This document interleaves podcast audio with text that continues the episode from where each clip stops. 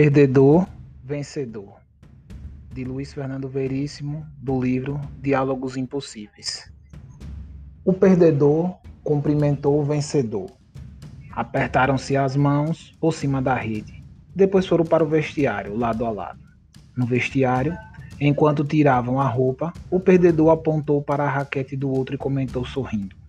Também, com essa raquete, era uma raquete importada, último tipo muito melhor do que a do perdedor. O vencedor também sorriu, mas não disse nada. Começou a descalçar os tênis.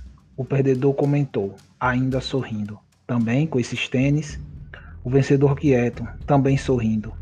Os dois ficaram nus e entraram no chuveiro.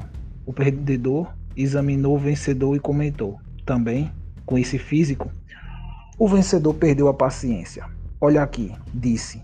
Você poderia ter um físico igual ao meu, se se cuidasse. Se perdesse essa barriga, você tem dinheiro, senão não seria sócio deste clube. Pode comprar uma raquete igual à minha e tênis melhores do que os meus. Mas sabe de uma coisa? Não é equipamento que ganha jogo, é a pessoa, é a aplicação, a vontade de vencer, a atitude. E você não tem uma atitude de vencedor. Prefere atribuir sua derrota à minha raquete, aos meus tênis, ao meu físico, a tudo, menos a você mesmo. Se parasse de admirar tudo que é meu e mudasse de atitude, você também poderia ser um vencedor, apesar dessa barriga. O perdedor ficou em silêncio por alguns segundos, depois disse: Também, com essa linha de raciocínio,